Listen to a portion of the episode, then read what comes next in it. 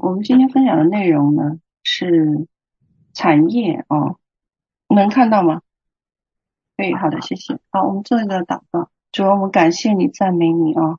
哦，耶稣救命，我们来到你的面前。哦，谢谢你，呃，召聚我们在一起，哦，让我们来领受你产业，晓得啊，你产业的奥秘。啊，我们把自己全然的交托，哦，在我们每位家人身上，你都有美好的，所以你也恳求你按手在我们，嗯，每一个人的身上。你对我们的心说话，哦，来告诉我们啊，今天你要向我们啊所讲的，感谢赞美主。我们把今天分享全然交托，你自己亲自来高抹，哦，高抹我们的眼，我们的心，高抹我们的全人。那你自己来拨动我们的心弦，啊，那使我们更靠近你，啊，更有对你的热情。主，我们把。自己孩子也把自己全然交托，求你使用这个卑微的器皿哦，啊，愿这个话语哦从你而来，感谢赞美主，祷告祝福奉耶稣基督的名，阿门。那我今天分享的主题呢，啊是关于产业的，呃，之所以有这个主题呢，是其实是因为啊。我在这个啊，这一次我们在去以色列征战的一个旅途上，哦，神将产业的呃这个部分的一些开启呢，急着啊，急着他的带领哦，急着他，急着他给我们的异梦来向我们开启。那我们知道说，天父是计划每一件事情的。所以我们去以色列之前呢，呃，我还记得那时候有一个全球为以色列进食祷告的二十一天的行动，哦，那我们圣殿我记得也参与了。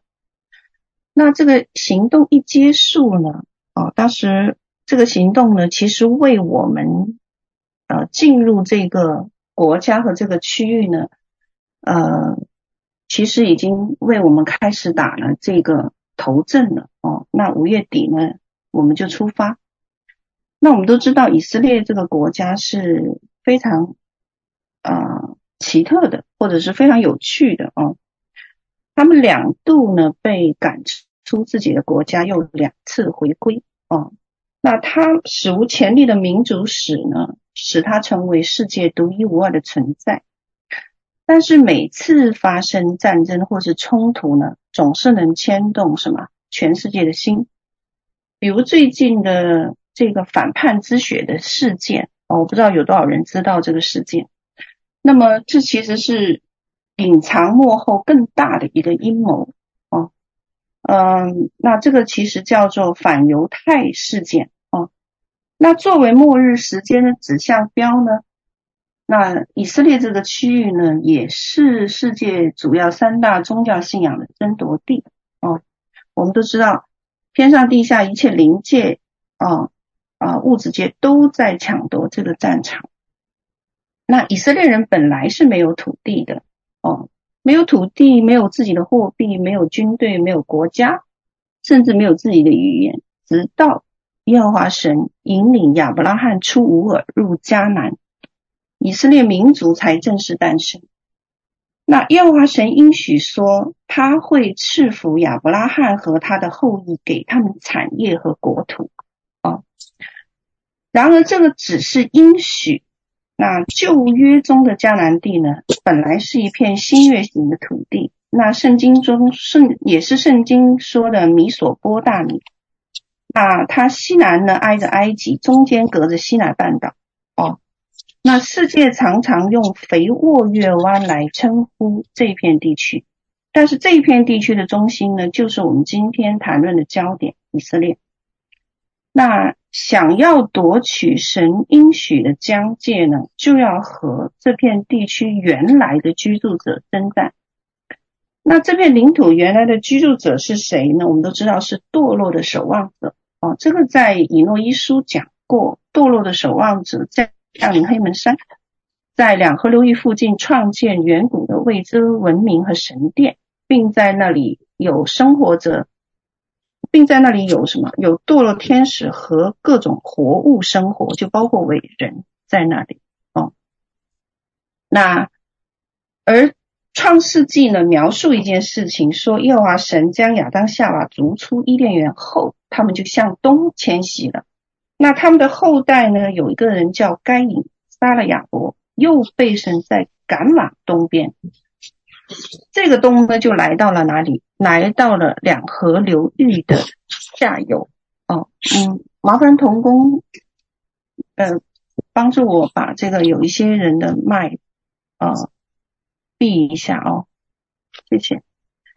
那他们在那里呢，就遇见了什么？堕落的守望者。跟他们勾结，就开始了城邦的建立。这个在创世纪十章有讲的哦。创世纪十章，创世纪十章，你们看到他说他国的起头都在四拿地，那就是清楚的说明了一件事情：说中东地区的古文明诞生真正的源头是来自于四拿地。那四拿地就是哪里？就是苏美尔区，苏美尔地区，也就是堕落守望者的根据地。所以。征战就一直持续了，产业的争夺呢，就从约书亚记、四世纪，直到最后大患难临到，封印开启，都在抢夺。但是耶和华神却宣告说，以色列是他亲自守护的城邦，而且要守护到底。那旧约的时候，堕落者、堕落守望者的存在呢，让那里神明数量众多，谱系混乱。期间经历许多族群的人，包括什么苏美尔人、阿卡德人、亚述人等很多民族的统治，所以它产生的宗教就很复杂，包括苏美尔宗教、巴比伦宗教、亚述宗教等等。所以整个宗教体系来讲是绵延数千里，又相互影响和融合。那这在其他地区是罕见的，所以变成国有国神、城有城神、家有家神、门有门神，反。凡是能想象到的，都可来崇拜他，所以连空气中都住满了所谓的神灵。而从属灵地图来看，那肥沃月湾呢？哦，这个区域呢，就对应天上哦黄道十二宫的四十一处星座，所以它涉及的国度型、区域型的重大祭坛就有三百零七个。而以色列重大属灵祭坛同时跟三十五个国家产生互动联动，那么联动祭坛达五百零八个哦，单是耶路撒冷这片区域就叠加了四十层，各个朝代的古祭坛在其上。那么这么复杂的属灵祭坛分布，主要诠释一件事情，就是说这个区域有最古老的堕落种子和邪灵盘踞的重要地区。但同时也诠释了这里是世界上最早进入文明社会的地区。那我们知道，我们刚开始的代祷是谁还记得？我们是沿着这个伊斯兰势力线、全球宗教连线和阿波罗线，就代表月神势力的线展开哦，从欧洲版图穿越地中海，横扫西亚、中亚和中东，代祷大军才得以进入以色列境内。最后，我们是在耶路撒冷城汇集的。那之后的四十多天里面，啊，之后的四十多天里面呢，我们兵分几路，对整以色列的七个区域，就包括葛兰高地和巴勒斯坦区，都进行了一些扫荡。那神策略性的带我们进入，哦，在那里呢，我们为了截断米基多平原、摩利冈山和阿摩斯营地与天上对应的这个属灵通道。我们不得不来到以色列山谷的阿弗拉这个城。那我们冒险进入阿弗拉湖泊水源地的时候，当时抗恰好遭遇以色列阿摩斯营地特种兵的第五十一营哦，当时我们差点就被扣了。到了六月十五号呢，我们本来以为说加利利海是看起来是风平浪静的，等我们船到加利利海中央的时候，我们潜水。去安置海底祭坛的童工，那时候遭遇暗流，被卷入漩涡，差点溺水身亡，后被人救起。而在黎巴嫩、叙利亚和以色列交界的这个黑门山，哦，如果不是那位能令时间停滞的神的干预，我们是不可能在仅剩的一个小时内超自然的登上两千米以上的黑门山，并拿下那里的四处属灵通道口。那等到我们到了这个。啊，巴尼斯亚湖和该撒利亚斐利比祭坛的时候啊，我记得我们那时候的武器哦，投掷武器还拐弯啊，射射中了那个目标地，但是我们后来遭遇了邪神潘和他党羽的疯狂袭。好消息是一个月以后，我看到了一个报道啊，这个祭坛。当时呢，潘神呢是掌控什么娱乐、音乐、美化、媒体、文化领域的。那么，同该祭坛同属联动祭坛的刚好是好莱坞啊，所以好莱坞在七月十三号，六十三年来首次全面停摆。好莱坞发生了这第一次呃这一次的大罢工。那而六月十八号哦。那时候，为了能够断开三条全球宗教连线的聚合点，与万灵穹顶在属灵上的一个通道，啊，我们疯狂的试探哭墙边界和圆顶清真寺内穆斯林的警卫和暗探的底线。那六月二十七号，我们深夜夜探索多玛，索多玛山脉，索多姆山脉的这个岩洞啊。呃，那时候我记得是，我们是夜晚上去的，要一千多米的山脉顶峰的洞里，要随要进入洞底，啊，所以在山峰处，我们遇到了群居的邪魔，啊，在洞里面追了我们一整夜，啊，如如果不是神差遣那个笼罩紫色光环的天使们伴随我们一路保护和同行，我们真的会殒命在洞里。回不来了哦。那在以色列各地，我们见证了很多空袭、飞弹、地雷区、狼群、邪灵追赶等各种危险。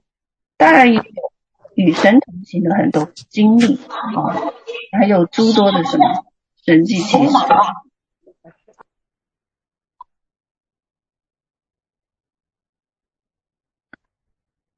那这些与神给我们的产业有关系吗？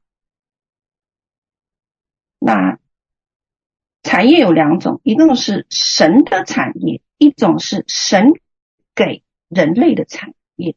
哦，那神的产业其实我们都知道，神的产业呢不外乎就三类，一个是我们自己，啊、这在《申命记》四章二十节讲的，以色列百姓是神的产业；一个就是我们的儿女是耶和华的产业；还有一个是万国万物都属神的产业。这是神的产业，我们很清楚。但我今天要分享的是，神给我们的产业是什么？在哪里？它是否值得我们付上所有的代价去得着？那这个分享是源于哦，在以色列征战的路途上，神透过代祷者和我自己，将产业的奥秘借着异梦向我们开启。那嗯。这个呃，一共有好几个啊，异梦呢提到关于产业的事情啊。那总结来讲呢，大约都是说，基督是全球的首富啊，那他也是我们呢成为了神的合作伙伴，所以呢，基督来到以色列做生意啊，那么帮助以色列扩展贸易的版图啊。最后得着了以色列所有的，所以作为合伙人，我们也得着以色列的产业。另一个提到呢是说，啊、这个家族以色列这个以色列作为这个家族的父亲呢，他需要寻找继承家业的继承人，但是以色列的儿女们为了产业却打了起来啊。后来我们作为军队被派遣进入以色列来做调节调节的时候，最后有一件事情发生，就是什么？查血脉。发现，在查血脉的时候，哦，我们原来也是这位父亲的儿子。后来神就赐下策略，教导我们如何得胜、征战、献祭，最终呢，罪恶被审判，我们就成了以色列家族的继承人，有权继承天父的产业。上面这一些内容，这些异梦都在讲述说，我们这一群人呢，其实预表除以色列外属神的外邦儿女们，代表全地的野橄榄枝，承接末后以色列神国的产业。哦，那旧约里约书亚记说，以色列人出了埃及，渡过约旦河，赢得迦南地的征战。夺取了迦南地主要的城市和城与城之间的交通线，然而并没有什么，并非全部的迦南地，因为那时尚有许多未得之地，尚有敌人停在迦南之地，甚至有些地业还没有被攻取，神就允许约书亚给以色列支派分产业了，所以他们要凭凭信心来支取没有攻打下来的地界。后来，以色列的九个半支派透过占阄，承受了各自神应许的地点。那我记得，二零二三年十月份的主日，我们分享我们来中东和以色列的目的。哦，除了我们知道说要清除二层天的这一个黑暗权势，预备基督回来，啊，这个之外呢，还要促成将来三国一律摧毁仇敌的布局。哦恢复圣城的古道复兴祭坛，那三国一同敬拜耶和华，并点燃幕后复兴在中东的火炬等等，这是神差遣我们到以色列的目的。我不知道你们怎么想，但是我是战军于神能哦，战军于我们能成为神国策略的一部分，但同时这也是神赏赐给我们产业的部分。从来没有想过神会允许我们在地还没有完全被攻取完，就要在信心中去走遍那里地，化名地势，如同自己的产业一般。哦，那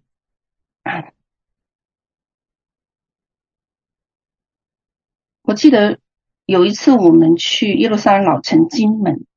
啊，金门呢不容易靠近，因为那里啊，我们都知道戒备森严。可是我们偏偏走错路，遇到一个人，这个人告诉我们说，你们可以从穆斯林的坟地上到金门的城墙。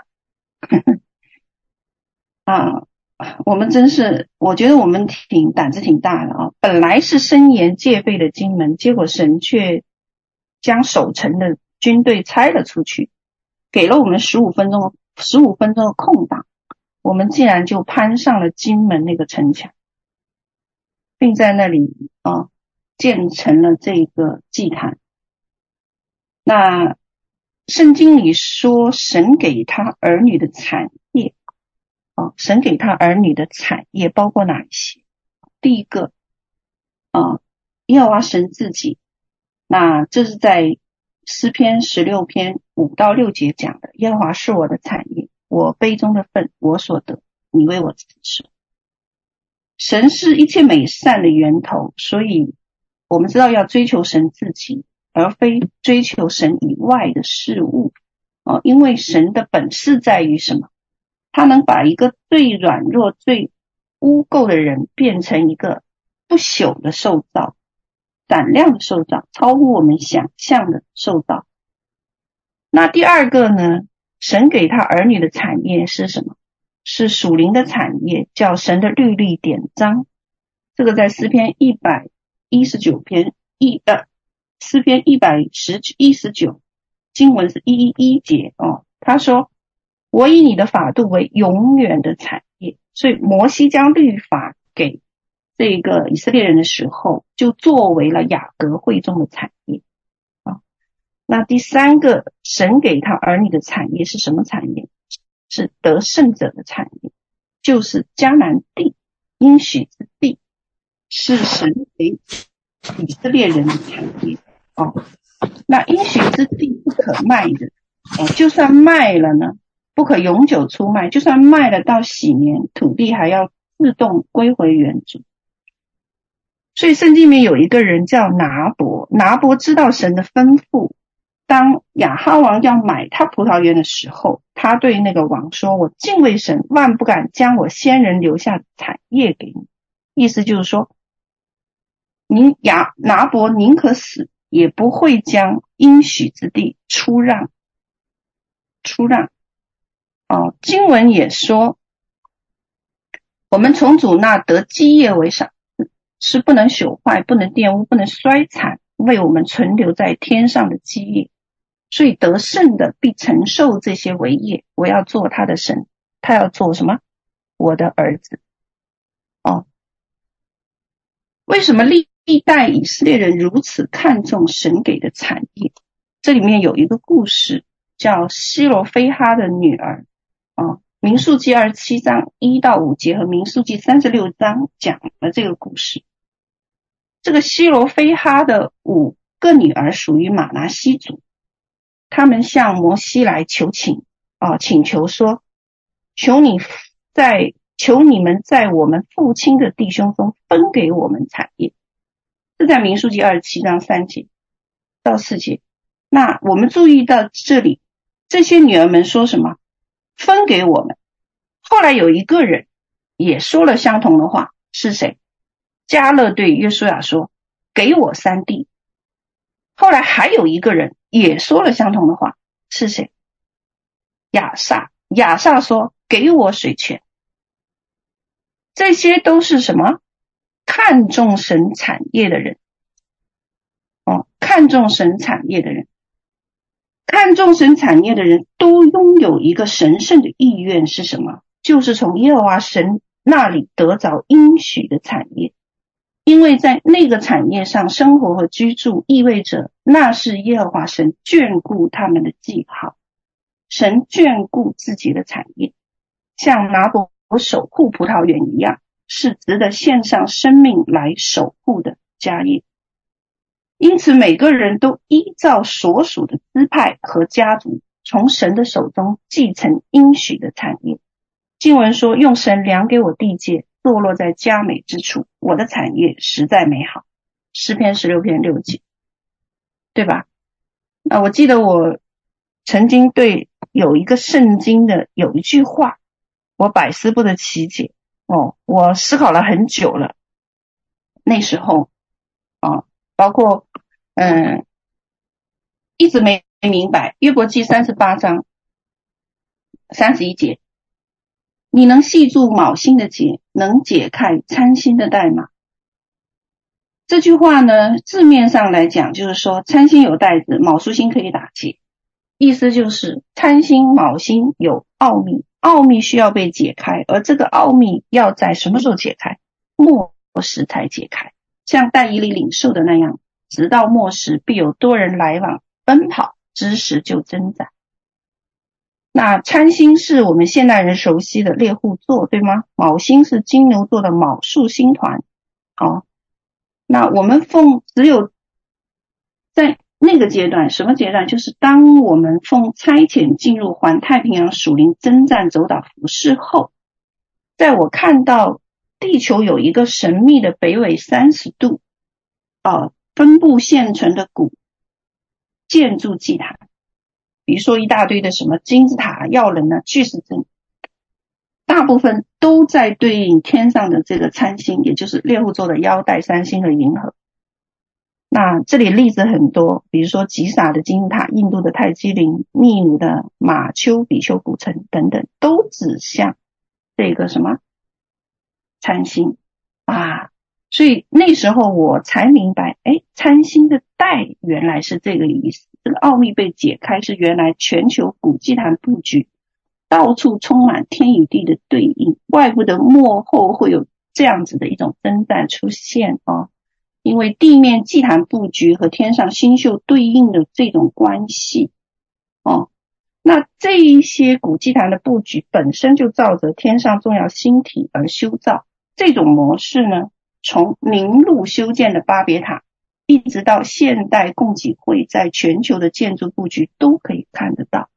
那目的只有一个是什么？修建属灵通道卡口，打开属灵门户，邀请星云之上和灵界背后的黑暗势力入侵地球。哦，那这个原来是参星的带的这一个开启哦，而这一次进入。中东的服饰，我们反而触碰了很多关于什么卯星的劫的秘密，哦，奥秘。那以色列和周边国家呢，有超过十处以上的祭坛分布，是采用了这种所谓的呃昴宿星团和三太阳星的一个布局啊、那猎户座呢，就包括这个布局里面，从六座的三颗腰带星，哦。这里有啊，倾斜三十三度斜度穿过金牛座，就可以达到所谓的太阳星一的位置。那我们从这个图上就能看到哦，神有啊，我们耶和华神呢啊三位一体，可是仇敌呢也做了一个假的三位一体。哦，那在这个星宿在天上的这个排这个排序上，也做了一个假的三位一体，哦，这样子的一个布局。那，嗯，从这样子的事件当中，哦，那全球呢有二十五个文明，古文明应该叫记录过这一个昴宿星盘的存在和具体的位置。而且还描述过这个昴宿星的天上的这一些所谓的神是怎么透过天上的通道到达地球上的。那留下过书籍的记载，比如说焚地光发布的玛雅抄本和中国儒学的子尾等哦这本书。那从而从共济会公布的徽章啊，后面有共济会公布的徽章啊。我们能看到，呃，更有意思的事情就是，从共济会公布的徽章、旗帜和宗族的标识里面，他们是完全知道天上有这个所谓的门户跟灵界的祭坛相通。那么这些事情都跟卯宿星团有关系。哦、原来这个是卯星的节的这个奥秘。哦、那。耶路撒冷城呢，刚好哦，这个奥秘也藏在了整个耶路撒冷城里，也是一个天与地相对应的祭坛布局。记得我刚才提到，前面提到说，上面有四十层祭坛，无论是西西家时代还是尼西米时代，这一个啊卯星的节就隐藏在耶路撒冷的老城。你可以看到他的。耶路撒冷老城里面，当时尼希米建的这几个重要的这个祭坛哦，重大老城里面，它都恰好对应了昴宿星团上面的七姐妹的七姐妹星的位置。啊，那我们回来谈西罗非哈的女儿们，西罗非哈女儿们呢，要求在应许之地上分一份产业，好让他们的父亲的名字能在族群中存留和延续，并得马拿西支派的继承权。所以到了民数记三十六章，为了防止继承产业的女儿和别支派的人结婚后，他们的地变成他们丈夫所属支派的地，那耶和华神就亲自定下了一个律例，他说。凡在以色列支派中得了产业的女子，必要和同宗支派的人结婚啊，可以随意嫁人，但要嫁什么？同宗支派的人，好叫以色列人各自承受他祖宗的产业。换句话说，如果这该支派的女子和其他支派的人结婚，产业不能带出该支派。这个例子让我们明白什么？每个团体，每个属神的教会都需要了解自己的命定和托付。换句话来说，就是你到底属于哪个支派，而在神量给该团体的托付和命定上，忠心于所量的份何等重要！因为这与我们是否能继承耶和华的产业有紧密的关系，与我们是否能得着神的眷顾有关系。每个支派都有自己独特产业的份，而且这份怎么样？不能被带出该支派，离开了那个份，就得不着那个支派的继承权。所以，请你想想，你在施工中，神要量给你的继承权有哪一些？是启示录十二章的份，是铁杖辖管列国的份，是大鹰两个翅膀的份，是耶和华先锋军队的份，是国国度代导者、敬拜者、得胜者心腹的份，是幕后大复兴先锋推动者和参与者的份，是七山领域治理的份，还或者还是约瑟是国度服饰的份，还是先知、使徒、麦基洗德等次祭司和君王的份。每个世代，神都在全地拣选器皿来做恢复者和得胜者。在每次严厉的审判后，都会使全地再添生机。那接下来我就要谈承受产业的条件了。哦，承受产业的条件了，我不能只是抛出问题。哦，我们没有看到这个继承产业的条件。啊，那继承产产业条件呢？第一个我们都知道，专心跟从是承受产业的条件。约书亚记一提到分地承受产业，圣灵立刻就说犹大支派。为什么？因为他为首，而且犹大支派这个跟犹大支派承受长子名分这一件事情是很有关系的。接着就记记下一件事情，是迦勒得地的事。承受地业的典范是迦勒，所以神应许迦勒的地业是希伯伦，但是这是最难攻打的。城邑，因为那里有亚衲族人，并宽大坚固的城，所以我们谁都知道，施工承接的托付并不容易的，因为我们常常要面对许多坚固的城。我们要去的地方，经常不是军事管制区，就是地雷区，要么就是边境交火区。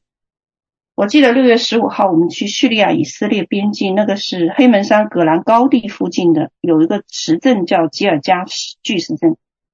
那这个镇呢，是只有安息日才允许进入的，因为它是两国军事射击范围内的交火区。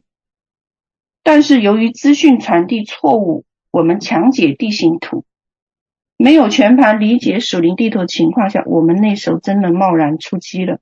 结果你们可想而知，我们遇到了什么？滑铁卢之战。什么意思？就是我们的那天的战役输得一塌糊涂哦。傍晚，不幸的是，我们还遇到了狼群的攻击啊！那属灵战场上一失败，物质界跟着就会溃败和贫穷。所以回来后，新搬的酒店突然就全部提升我们的房价，大部分提升了两倍的房钱，最高的一个我记得是四倍。这个还不包括我们十几个这个人员啊，之后要飞塞浦路斯和飞回各自国家的机票钱。接下来，我们决定休整两天，找出失败的根源和问题。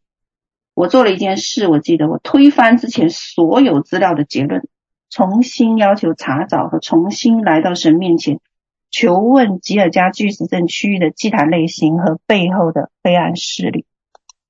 哦，那天父上帝见我们这群人终于愿意谦卑下来，这才施施然的将异梦赐下。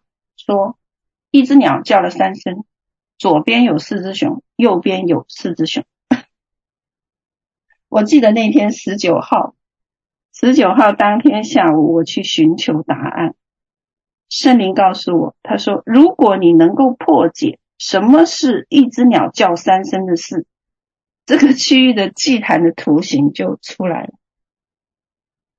而且还说，这只鸟不容易被发现，隐藏的非常好。”但是感谢神，嗯，到了夜间，我听到了猫头鹰的叫声。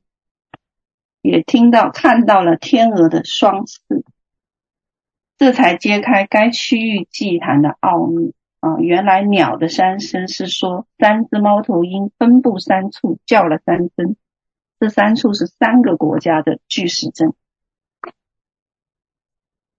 那大型祭坛都是一个国家很重要的属灵门户哦，而。吉尔加巨石阵的历史呢，大约是在一万两千年前到一万两万二千年前。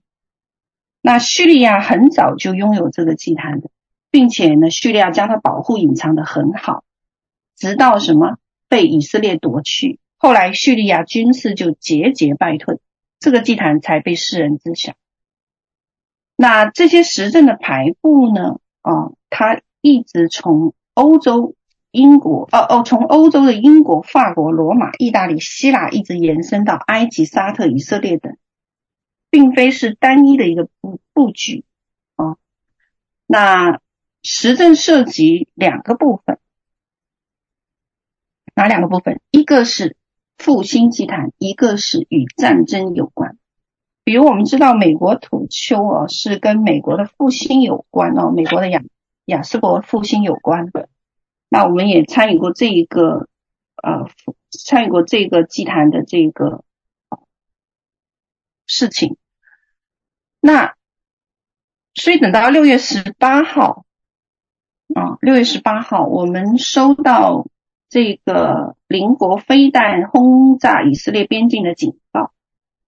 当时靠黎巴嫩边境城镇的居民都在往外撤。但是我们当时为了这个祭坛的任务，却反方向向你走，冒险从十八号到二十一号来来回回挤进挤出该区域啊。那一路上我其实很大开眼界，旷野和山谷都看到很多排布好的以色列国防军的掩体导弹、大炮、坦克、战斗机。那路段呢也开始驻军接管。哦，那天上的战斗机在拦截入侵的导弹，而我们地下也在打属灵战役，所以热闹非凡。好、哦，热闹非凡。所以到了十月份，嗯，哦，那时候啊，我，嗯、就听到说阿富汗的这个豪拉特省接连就有五次不同，将近六点三级别的地震哦。那约瑟亚记分地的这个整个过程呢，它是由加勒德希伯伦地开始的，由而由约书亚得亭拿西拉的地终结的。那这两位的经历呢，向我们启示得胜者作为承受产业的开始和结束。说明神什什么？说明神在幕后，在他子民中，他其实等候和拣选合神心意的得胜者，是羔羊婚宴的核心哦，核心。那你们看约书亚记十九章四十到五十节，他讲到约书亚是最后分地业的那位领袖。要知道那时以色列人的会幕设在哪里？设在示罗。示罗呢，就离约书亚得的亭拿西拉很近了，所以约书亚得的是离耶和华圣殿最近的产业。那加勒这个人呢，他呢没有要求说给一块容易的土地给我，没有，他说他定义就要承受神给他的应许地。哦，他说耶和华照他所应许的与我同在，我要把他们赶出去。那我们知道在。加底斯尼巴亚四十年，他们持守哦，约书亚跟呃呃呃，对不起，那个加勒持守哦。那旷野漂流的生活呢，都没有让加勒和约书亚埋怨神或失去初心，也没有使他们失去对神的跟随。所以后来圣灵就给加勒做见证，说希伯伦做了加勒的产业，直到今日，因为他专心跟从耶和华以色列的神。加勒得希伯伦为产业，是根据神的应许，所以希伯伦本身的意思就是朋友，意思是这是耶和华朋友的土地，而希伯伦本身是什么呀？是作王之地。这个在约书亚记十四章十五节有讲啊。那这两个得胜者作为承受产业的开始和结束，那很明显的就说出了得胜者在神计划中地位是什么呢？得胜者能承受完全的产业，而且是作王的产业。所以每个世代神要的是得胜者。第二个得产业的条件是什么？是需要信心才能领受产业。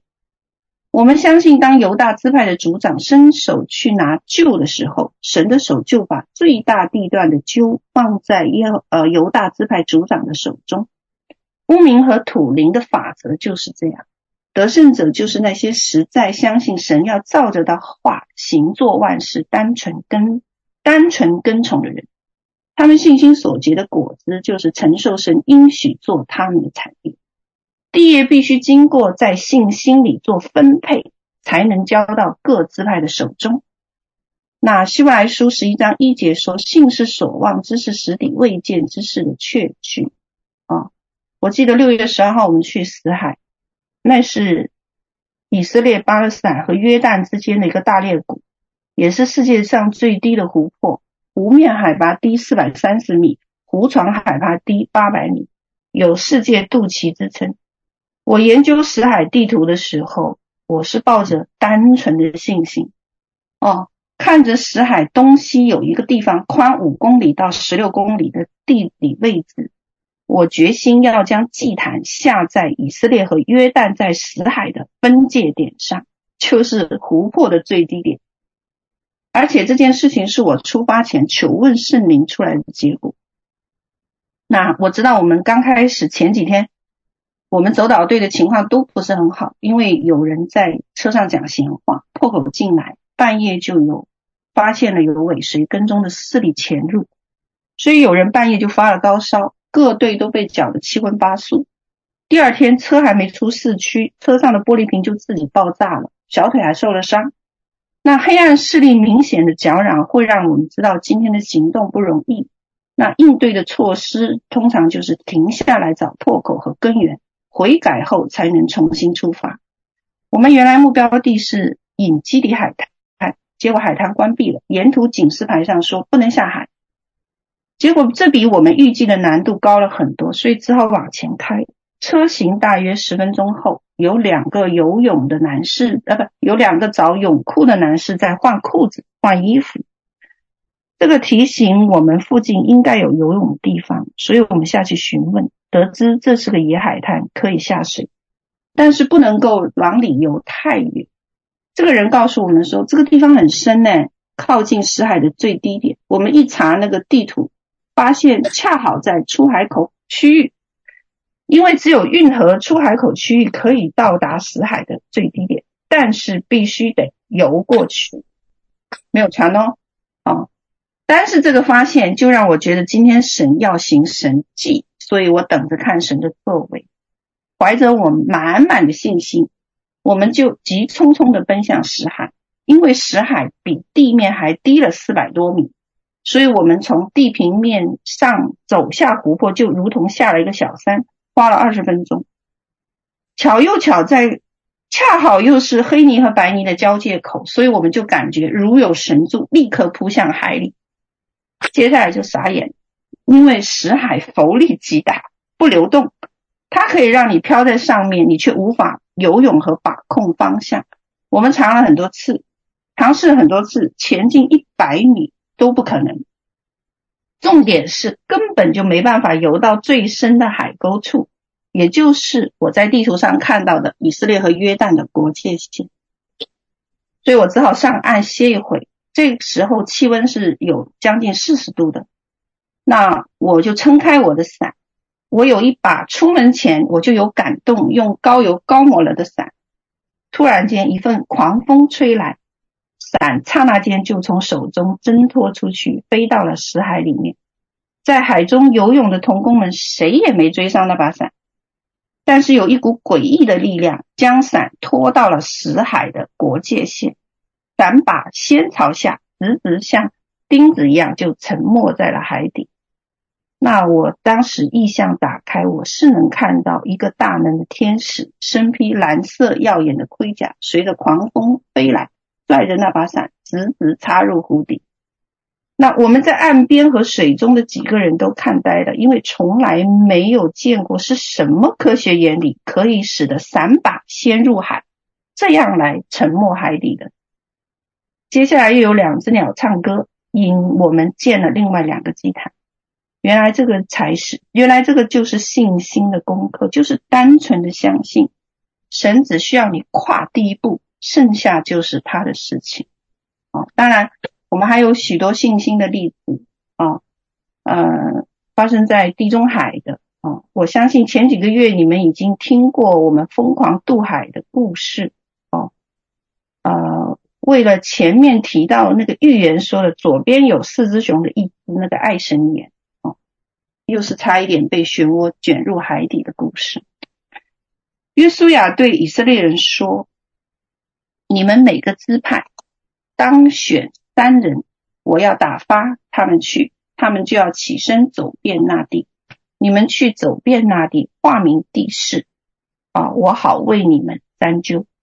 地还没有攻取，然而神却要以色列人在信心中去接受，并在信心中走遍那地。”化名地势，如同自己的地业一样。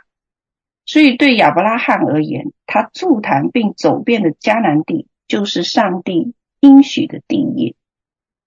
那新约的十二使徒也曾经走遍外邦城邑，建立会堂，也是在成就天父的应许之地。那是在敌人范围之内划明地。是很危险的，是惹惹动敌人的一个举动。所以继承产业不仅需要勇气，更需要信心。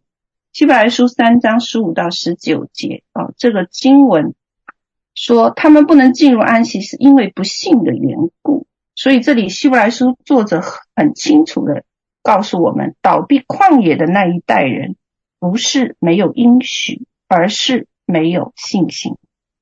好，最后一个。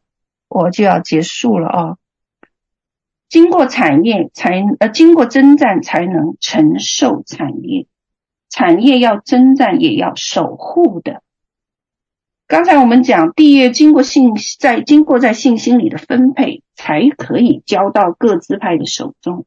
所以在名义上，各支派都得了地业，但实际上很多土地还在敌人的手里。你想要享用地土，你还要怎么样？再去进行深一层的征战，征战乃是为了承受产业。神应许的重点但是承受产业，三阄分到了地，还要去得地。哦，这个在信心上，以色列人虽然对那些地已经有了所有权，但是他们地土地之上却有敌人盘踞。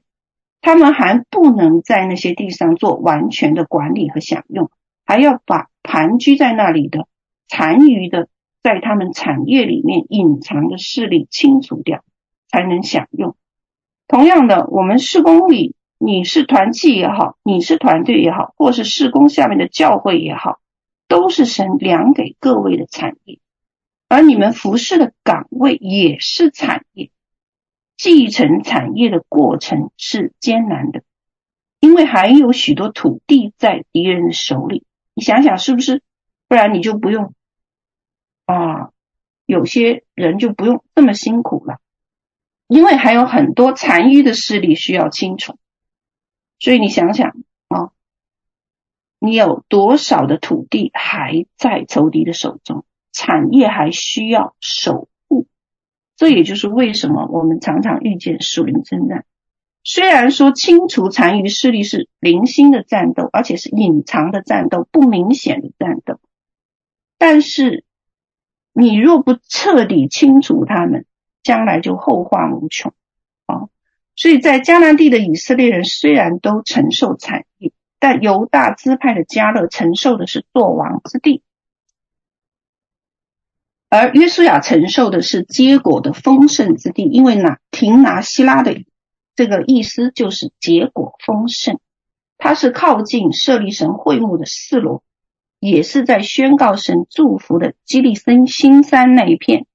所以在属灵意义上，他们所承受的是神应许的最丰盛的地方。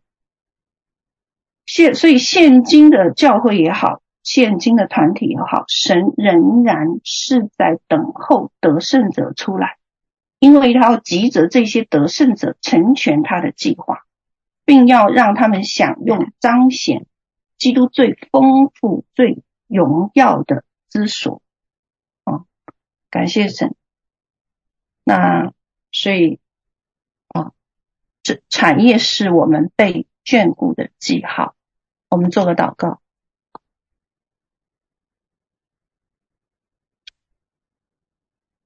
主，我们感谢你啊。那我们从来不知道产业除了要夺，还要守。那 从来都是。夺取产业容易，但是守护产业更难，因为里面有许多隐藏的残余的势力还在哦。所以感谢神量给我们，不论你在哪一个团契，事工里的哪一个团契，或是在哪一个团队里，那都是神量给各位的产业哦。那。你是否为你的产业征战过？你是否啊、知道继承产业是艰难的，但是守护产业更艰难？那我盼望今天的分享呢，能让家人们啊、能够明白，神透过我们在以色列的征途啊、来应许我们可以与神合作。并且成为神的合伙人，那是要让我们在信心中去支取他要给予我们的应许地和产业的啊。但是呢，他其实等候的是一群得胜者的到来，这是羔羊婚宴的核心。那。我们恳求圣灵在我们心里面做更深的工作，啊，那盼望呢，我们明白啊，神在呼召得胜者起来，啊，那我相信神量给我们的地界，啊，使我们有份于他的这个策略，这样的事情是应该让我们。战惊的、畏惧的，好，因为那不是件容易的事情。那既然不是件容易的事情，啊，就要我们，啊，愿意失，呃，愿意像加勒和约书亚那样，没有失去初心，没有失去那起初的爱，啊，而且呢，定义来跟从。以至于圣灵能给这些人做见证，说这是你们的产业，因为你们专心跟从以色列的神，专心跟从啊我们的神啊，感谢主啊！那我们知道说，迦南应许之地啊，才是得胜者的产业啊，因为那个是作王之地，也是什么？丰盛之地，OK，那，嗯，我们今天来到神的面前哦，当我们来领受这个应许，领受这个地业，领受这个产业的时候，恳求神的灵在我们里面做更深的一个工作，好让我们真知道今天哦。圣灵透过这篇信息，到底要对我们的生命讲什么？因为我们太容易被外面的世界吸引，常常不能专注。啊，我们或许真的是会疲倦，啊，会也会有低落的时候，也会有软弱的时候，啊，可是。当你征战这许多的战役之后，啊，不要忘记了，在你的这个产业里面，还有许多的土地在敌人的手里，所以你的任务还没有完成，啊，因为你要跟他们征战下去，一直到一切阻挡承受产业的力量都被清除。那神等候这样的得胜者，就是我讲的加勒和约书亚的这个榜样。哦，OK，那他愿意给你做王之地。你知道加勒后来的这块地业，哦，是是是出了谁吗？哎，后面出了这个大卫王啊，大卫之城。哦，那 所以感谢神。我们做愿神啊，打开他天上的府库啊，倾福下来。那我们在里在这里领受神要赐予的产业，领受他的高某和能力。那也求主你帮助我们啊，明白神你要在我们生命当中说的话，使我们急着你能够成全。末日，你的计划和旨意，那你盼望我们能够享用这个丰盛啊，也盼望我们啊能够在啊在我们所得的地业上有信心，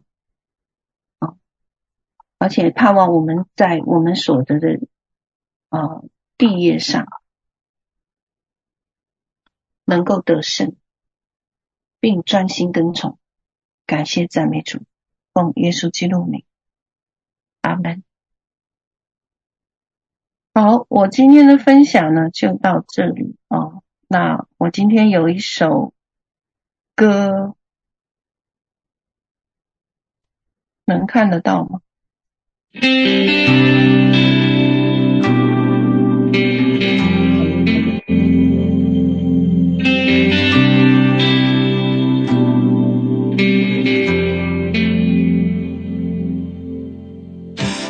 一趟冒险的旅程，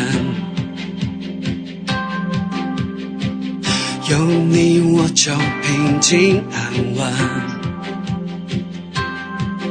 与你同行到应许之地，你大能的手机更新我的生命，你带领我前进。我相信，我相信，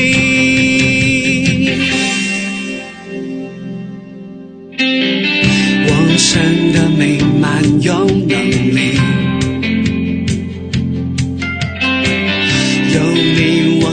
不知畏惧，与你同行到应许之地。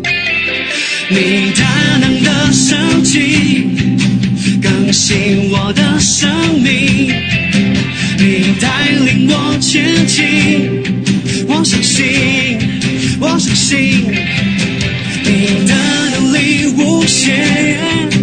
心事藏到永远，你一世不改变，我赞美，我赞美，我赞美你到永远。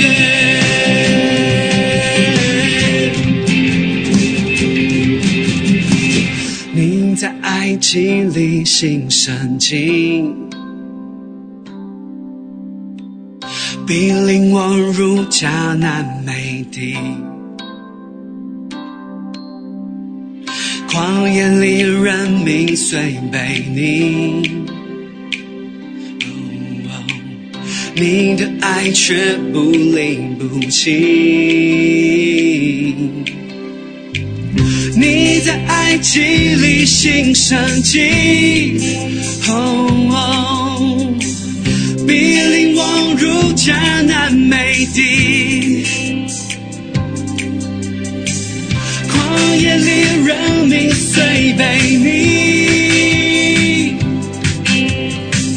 你的爱却不离不弃。